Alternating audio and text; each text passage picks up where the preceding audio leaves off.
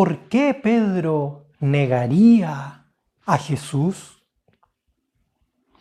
Tanto tiempo junto al Maestro, testigo de sus prodigios, de sus pugnas y de sus sufrimientos, protagonista de tantos otros.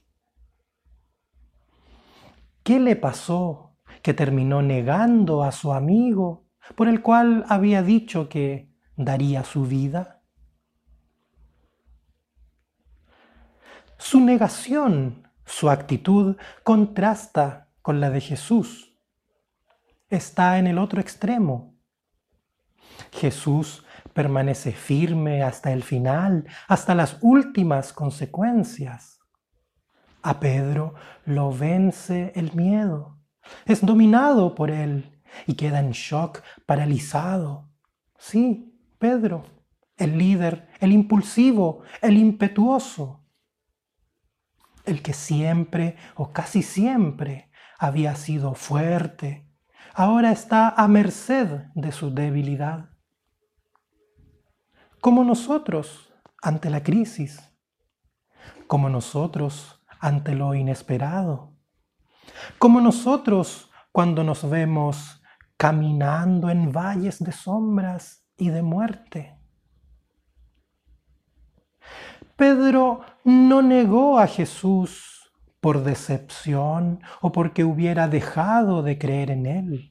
Lo negó porque tuvo miedo de la cruz. No estaba dispuesto a seguir al Señor hasta las últimas consecuencias. Así también sucede con nosotros cuando nos desviamos del camino. Y esta es la gran tentación para nosotros vacilar y abandonar el camino del seguimiento de Jesús.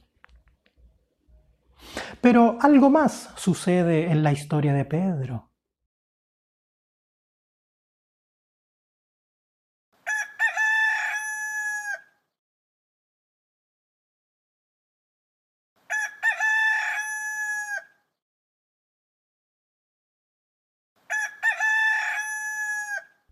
Cantó el gallo, cantó el gallo.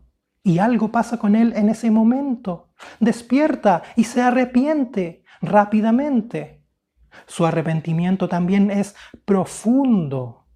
Y en su llanto amargo bota sus cargas, se limpia de todo orgullo. Pedro no esperó estar preparado para ello, no esperó el mejor momento o las mejores condiciones. Simplemente las palabras de Jesús calaron una vez más en lo profundo de su ser y no pudo resistirse.